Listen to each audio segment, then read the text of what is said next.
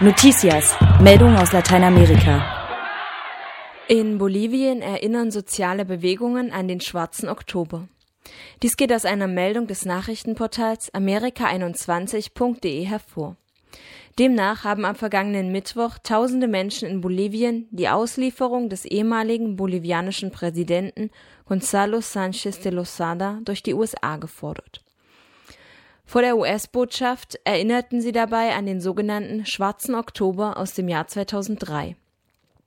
Damals waren während des sogenannten Gaskrieges 60 Menschen vom Militär getötet worden. Mehr als 400 wurden verletzt. Die damaligen Proteste wurden durch ein Abkommen der Regierung unter Sanchez de Losada ausgelöst. Durch das Abkommen sollte Erdgas zu einem geringen Preis an einen US-amerikanischen Ölkonzern verkauft werden. Der damalige Präsident Losada war im Zuge des Konfliktes zurückgetreten und in die USA geflohen.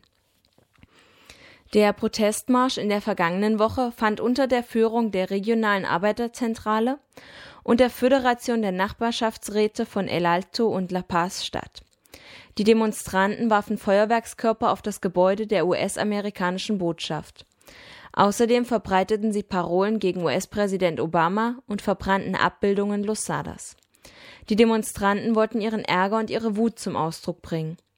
Es sei für sie unverständlich, dass eine Person, die in Bolivien so viel Schaden angerichtet habe, in den USA Schutz suchen kann, so Javier Achino, Präsident der Nachbarschaftsorganisation von El Alto.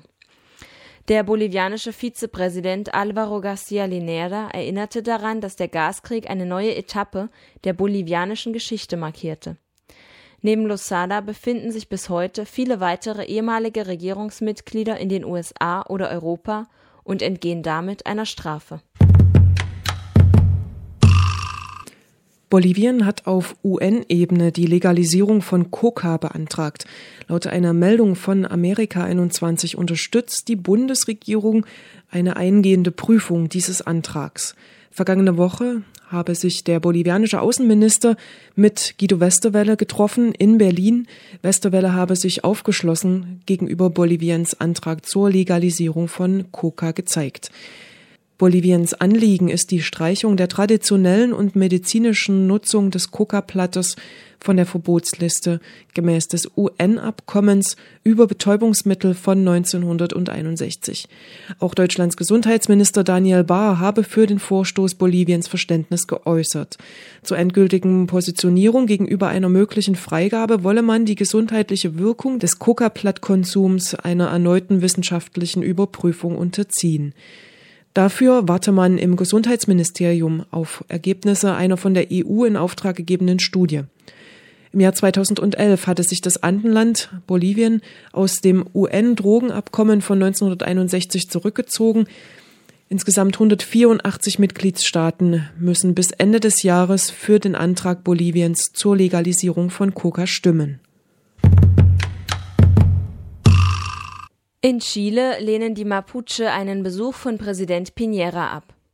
Nach Angaben von Amerika21.de ist der Besuch des chilenischen Präsidenten Sebastián Piñera in der Stadt Ercia auf Widerstand und Ablehnung durch Mitglieder der Volksgruppe der Mapuche gestoßen. Mitglieder der Mapuche wollten mit gezielten Aktionen auf den gravierenden Zustand von vier Mapuche-Gefangenen aufmerksam machen. Die vier Personen befinden sich seit 56 Tagen im Hungerstreik. Die Polizei blockierte daraufhin den Zugang zur Stadt für indigene Gruppen.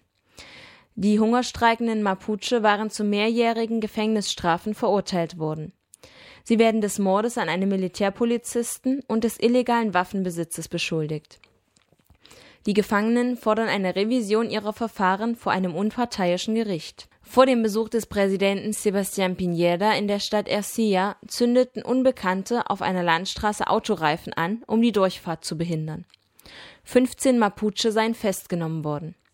Der Präsident Piñera wurde kritisiert, in das Gebiet zu reisen, ohne eine erkennbare Lösung für die indigenen Forderungen zu präsentieren. Die Mapuche-Gemeinden fordern die Freilassung der politischen Gefangenen und die Rückgabe ihrer besetzten Territorien. Seine Reise begann Präsident Piñera in der Region Araucanía, in der sich weitere fünf Mapuche im Gefängnis im Hungerstreik befinden. Die Begnadigung der politischen Gefangenen der Mapuche lehnt Präsident Piñera bislang ab. Venezuela hat paraguayische Diplomaten ausgewiesen. Wie Amerika21.de berichtet, hat die venezolanische Regierung am vergangenen Mittwoch die Akkreditierungen und Visa für den paraguayischen Konsul sowie drei weitere Botschaftsangestellte in Venezuela storniert. Die Diplomaten wurden des Landes verwiesen. Bereits Anfang Juli waren venezolanische Botschafter in Paraguay zu unerwünschten Personen erklärt worden. Venezuela schloss daraufhin seine Botschaft in Paraguay. Dem vorausgegangen war Ende Juni ein parlamentarischer Putsch in Paraguay. Der letzte demokratisch gewählte Präsident Fernando Lugo wurde aus dem Amt geputscht. Ebenfalls Anfang Juli hatte Paraguay seinen Botschafter aus Venezuela abgezogen. Die jetzige Ausweisung der Diplomaten war reine Formsache.